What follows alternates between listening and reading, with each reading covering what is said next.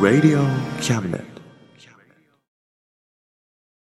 この番組は先生と生徒の素敵な出会いを応援します。学習塾予備校講師専門の求人・給食サイト塾ワーク。倉敷の力医学研究で社会にそして人々の健康に貢献する川崎医科大学衛生学。日本初。日本国内のタイ情報フリーマガジン D マークマガジン。タイ料理タイ雑貨タイ古式マッサージなどのお店情報が満載。タイのポータルサイトタイストリート。タレントや著名人のデザインも手掛けるクリエイターがあなたのブログを魅力的にリメイク。ブログ工房 by ワークストリート。スマートフォンサイトアプリ Facebook 活用 Facebook デザインブックの著者がプロデュースする最新最適なウェブ戦略株式会社ワークス t シャツプリントの SE カンパニーそして学生と社会人と外国人のちょっとユニークなコラムマガジン月刊キャムネットの提供でバンクーバーよりお送りします。Radio Cabinet. どうも田口です。皆様いかがお過ごしでしょうか？バンクーバーは結構桜の多い町で街のいろいろなところで桜が満開です。日本も桜の季節ですね。外も暖かくなって桜を見ながらのお散歩とかが楽しくなるんじゃないでしょうか。明日から1週間子供が一緒にいるので時間を見つけて一緒にどっかに桜を見に行こうと思います。さて今月も皆様からのお便りから。えー東京都千代田区高校教師の蘭歩さん。えー1日遅れになった配信ですがありがとうございます。なんせ私にとって月1回の楽しみですからこれからも一つ同業としてよろしくお願いします。癒しをください。日本での高校教師って大変そうですね。僕の高校教師としての仕事は蘭歩さんと比べたら遊びみたいなものだと思いますが転職として選ばれたお仕事でしょうから頑張ってくださいね。こちらこそ同業としてよろしくお願いします。えー群馬県渋川市会社員の SY さんまた聞きますね。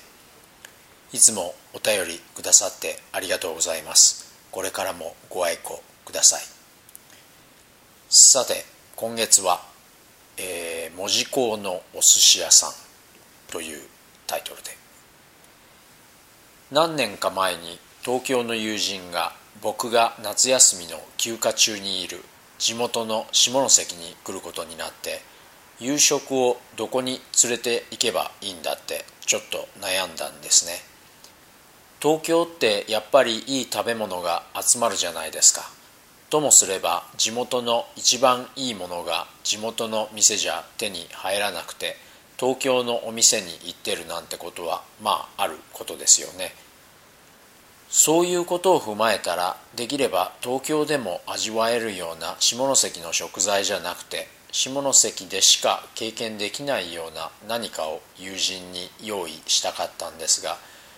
僕も下関に住んでいるわけではないので母親とか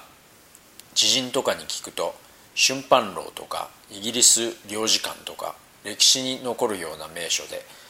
こういうのはどう考えてもなんか東京と張り合ってるだけだなという感じが否めませんでした。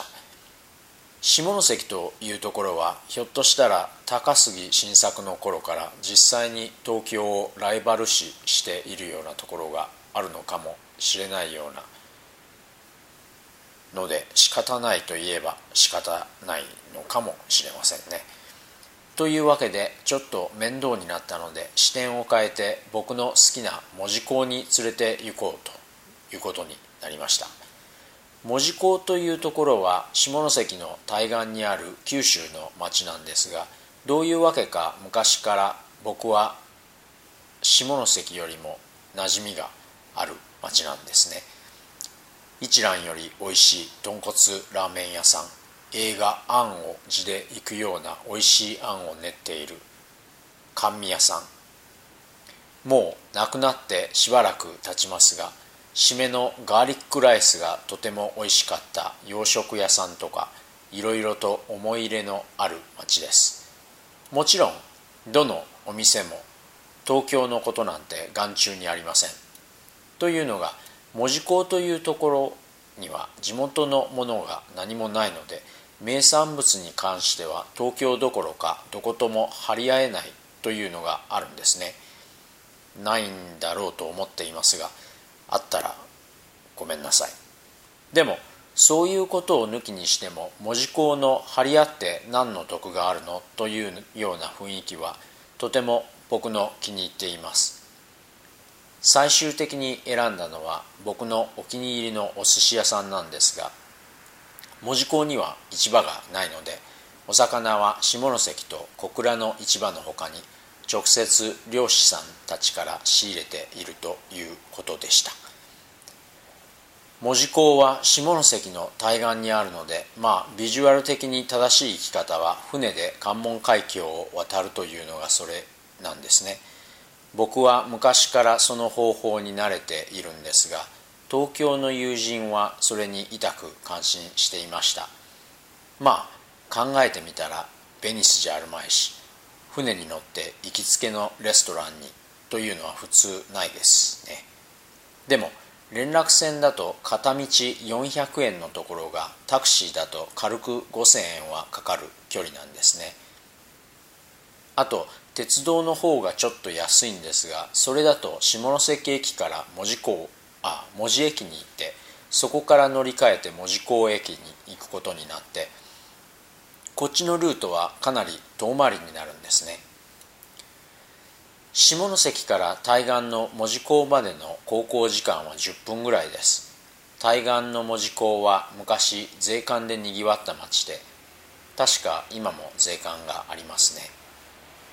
旧優先ビルや旧三井邸宅なんがそのままあって北九州市が力を注いでレトロ門司港を形成しています。対岸に着いた船を後にそのレトロ門司港を通って僕たちはお寿司屋さんへと向かいました。その途中に僕の行きつけの梅月という甘味屋さんがあってそこはもう閉まっていたんですがまだお片付けをされていたみたいなのでそこのご主人さんにちょっとご挨拶をと思ってお店を覗いたら「これはこれは田口さん今晩はどこへお出かけですか?」と満面の笑顔で答えてくださいました。ちょっと東京の友人とお寿司をと僕。へえどこへ？とご主人さん。いやふみさんっていうところなんですけどそれ僕の同級生。へえそうなんですね。よく行かれるんですか？あいつのところ高いからね。あまり行かないの。でもちょっと待ってて。あいつのところにアイスクリーム持ってって。アイスクリームをビニール袋に包んでもらって。これあいつに渡してさ安くしろって言ったら安くなると思うよ。って。なんかすごい会話だなと思いながらアイスクリームの袋を受け取って友人の方を振り返ると友人は幸せそうに笑みを浮かべていました。お寿司屋さんはその甘味屋さんから数十メートルのところにあって着いたらカウンターに案内されました。それでとりあえず「すみませんこれ梅月さんから」とアイスクリームの袋をカウンター越しにご主人さんに渡しました。そしたら奥の帳房から奥さんと息子さんが出られてきてわざわざ「どうも」とご挨拶をいただきこちらも「いいえとんでもありません」と回答。息子さんはイケメンのナイスガイでほとんど表に出ることなく帳簿で料理されていて奥さんはお客さんから注文を受けたりお店の流れをコントロールするようなコンサートマスターのような役割そしてご主人さんは時々会釈をしながら寿司を握るといった感じの分担でした。そしてレトロなユニフォームを着た。どこに売ってるのかな？あんなユニフォーム。ウェイトレスが2人。ご主人さんも含めお店の人たちはあまり無駄な会話をしない人たちなのでカウンター席で友人とひそひそ話をしながらその晩も静かなプライベートな時間が流れていきそうな雰囲気だったんですね。でもどういうわけかカウンターの隣に座っていた人と会話が始まっちゃって。いや実を言うとこの間ケネディさんがここに来たんだよねとそのお客さん。ケネディさんってあのケネディさんですか？と僕。うん安倍夫人とさお忍びで。でもお忍びって言っても事前に知らせがあってさ。いやっさんに知らせがあったわけじゃないだろうと思ったんですけど。まあ大変だったから大変だったんだから SP とかそういうの。へえそれでトイレも洋式じゃないとまずいなってやり替えたんだよね。いやだからあんたがやり替えたんじゃないだろう。でも結局使わなかったんだけどね。ははは。へえそれはすごいですね。いやすごい以上だよ。だって小倉とか博多とか差し置いてここの店だよ。そしたらこれまでずっと黙っていたご主人さんが「いやたまたまでしょ。門司港の方が警備がしやすかったんじゃないですか」と「ふむ。でもその時の写真とかないんですか？飾ってられないみたいですが」と僕。そしたら例の隣のお客さんが「いやご謙遜で飾らないんだよ。僕は飾れって言ってるんだけどね」そこで見せてもらったんですが厨房のイケメンの息子さんがしずしずと額に入った写真を持ってこられてそれはケネディさんを真ん中にご主人さんと奥さんと息子さんと2人のウェイトレスさんが写っていました。なんかどこかの昭和博物館で見るような日本にもこういうほのぼのとした幸せな時代がありましたというような思わず微笑みが浮かぶような写真でした。メニューは見たことないので多分ないんじゃないですかね。一番最初に行った時にどういうふうに頼めばいいですかね？と聞いたらイケメンの息子さんが「うんご予算に応じてお任せというのはいかがでしょうか」ということだったのでその時は確か5000円でいいですかね？と言った覚えがあります。そしたら息子さん5000円でも3000円でも何でもいいですよとにっこり笑われたのがすごく印象に残っています。それ以来いつもだいたい5000円でお願いしています。メニューの内容は酢の物とか天ぷらとかが第1部でお寿司が第2部といった感じですかね。そして僕が勝手に作った第3部で出なかったお寿司でおすすめのものを頼んで第4部に奥さんが作ったフルーツの和風のデザートとほうじ茶。僕は卵が好きなので第3部で卵を頼むんですが卵は注文してから若旦那が帳簿で作るのでちょっと時間がかかります。まあ僕としてはビールが余分に飲めるので嬉しいんですがビールのタイミングもすごく良くてビールがなくなりそうになって頼もうとしてサーバーがある方を見たら大抵奥さんが微笑んで僕の方を見てるんですね。それで会釈だけでビールのおかわりを注文するんです。こういうのもちょっと他ではないですね。お食事を終えて店を出てからがまた情緒豊かなんです。連絡船乗り場までお寿司屋さんから徒歩でだいたい10分ぐらいの距離なんですがもちろんもう街は閑散としていてでもそれでもレトロ門司港自体は明かりが夜遅くまで灯っているんですね。だから何というのかな。映画のジオラマのセットみたいな感じなんですね。そして酔っているのでそういうシュールさが感覚的に増幅してなんかちょっと他にはないような空間と時間がそこに訪れるんですね。でその後で真っ暗な関門海峡をたくさんの船を縫うようにして横切ります。少し命の危険を感じますがまあいい加減に酔っているので普通にシュールです。友人と一緒に行った時は夏だったので船のデッキに出て海風を体に浴びながらなのでこれまた感覚的にもうこれでもかという感じでシュールでした。大辞林によるとシュールは転じて現実を超越していて真の理解が不能だという様。理性による合理的な解釈ができない様とあります。うん。まあ普通にそういう感じですね。今月も最後までお付き合いいただきありがとうございました。それではまた来月。お元気で。Radio Cabinet.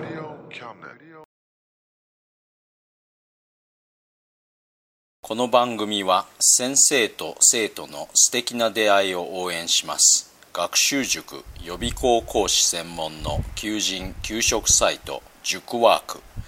倉敷の力医学研究で社会にそして人々の健康に貢献する川崎医科大学衛生学日本初日本国内のタイ情報フリーマガジン D マークマガジン。タイ料理タイ雑貨タイ古式マッサージなどのお店情報が満載。タイのポータルサイトタイストリート。タレントや著名人のデザインも手掛けるクリエイターがあなたのブログを魅力的にリメイク。ブログ工房 by ワークストリートスマートフォンサイトアプリ Facebook 活用 Facebook デザインブックの著者がプロデュースする最新最適なウェブ戦略株式会社ワークス t シャツプリントの SE カンパニーそして学生と社会人と外国人のちょっとユニークなコラムマガジン月刊キャムネットの提供でバンクーバーよりお送りしました。Radio Cabinet.